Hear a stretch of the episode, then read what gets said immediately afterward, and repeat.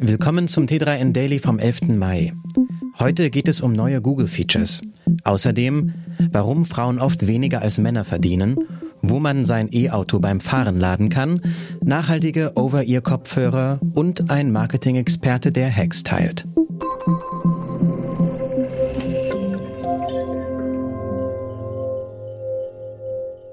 Was stand auf Googles Keynote zur Entwicklerkonferenz I.O. 2023 im Fokus? Wenig überraschend das Thema KI. Mithilfe von generativer KI wird Google unter anderem zahlreiche Neuerungen zur Anpassung der Android-Nutzererfahrung liefern. Das betrifft auch das kommende Betriebssystem Android 14, wo mehr künstliche Intelligenz einzieht. Mit Magic Compose bringt Google KI in seine Messages-App. Die zunächst als Beta im Laufe des Sommers erscheinende Funktion ist in der Lage, auf Texte mit automatisch vorgeschlagenen Antworten zu reagieren, die auf dem Inhalt eurer Nachrichten basieren. Damit sollen die von der KI verfassten Antworten nach euch selbst klingen. Ein massiv überarbeiteter Lockscreen ist ebenfalls neu. Der US-Konzern hat mit Palm 2 auch ein neues großes Sprachmodell eingeführt, das in 25 Produkten Einzug halten soll. Dass zwischen Frauen und Männern eine Verdienstlücke klafft, ist nichts Neues. Eine aktuelle Studie zeigt, dass es mehrere Gründe dafür gibt. Laut einer Untersuchung des Nürnberger Instituts für Arbeitsmarkt und Berufsforschung IAB hängt die Verdienstlücke nicht nur damit zusammen, dass Frauen häufiger in schlecht entlohnten Berufen und Branchen arbeiten. Auch das Bewerbungsverhalten sei ein wesentlicher Faktor für die Gehaltsunterschiede. Demnach sei die Bewerbungsquote von Frauen bei Hochlohnfirmen um mehr als 25 Prozentpunkte niedriger als die der Männer. Bei den Betrieben mit den niedrigsten Löhnen bewarben sich im Mittel dagegen rund 55 Prozent Frauen. Ein Grund dafür ist laut den ForscherInnen, dass Frauen häufig noch immer stärker als Männer in die Kinderbetreuung eingebunden seien, was ihre Flexibilität deutlich mindere. Sein E-Auto während des Fahrens aufladen?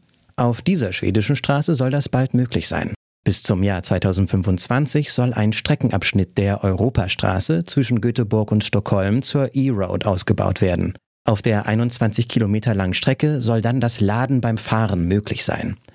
Bis 2030 will die schwedische Verkehrsverwaltung sogar 2000 Kilometer derart ausbauen. Noch im selben Jahr sollen neue Autos mit fossilen Brennstoffen verboten werden. Die Initiatoren erhoffen sich davon auch Impulse für die Entwicklung von E-Autos. Laut einer schwedischen Studie könne dank des Ladens während der Fahrt die Größe der Batterie im E-Auto um bis zu 70 Prozent reduziert und die Belastung des Stromnetzes über den Tag verteilt werden. Wer Lust auf nachhaltige Over-Ear-Kopfhörer hat, könnte beim niederländischen Hersteller Fairphone fündig werden. Dessen Produkt namens Fairbuds XL unterscheidet sich durch zwei Faktoren von vielen Kopfhörern anderer Marken. Zum einen sind sie auf Langlebigkeit ausgelegt.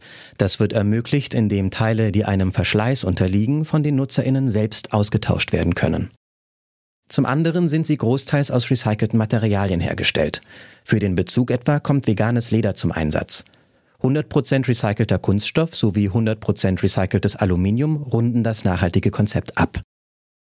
Die Fairbuds XL sind ab heute zum Preis von 249 Euro direkt bei Fairphone sowie bei ausgewählten Händlern erhältlich.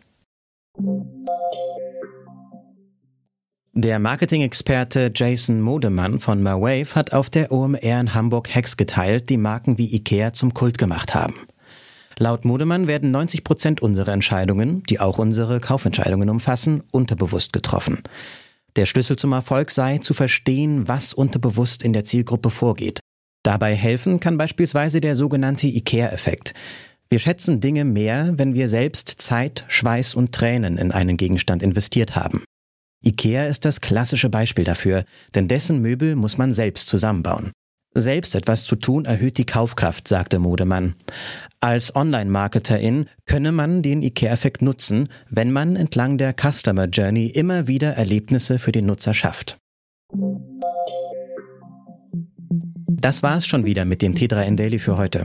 Noch viel mehr zu allen Aspekten des digitalen Lebens, des Arbeitslebens und der Zukunft findest du rund um die Uhr auf t3n.de.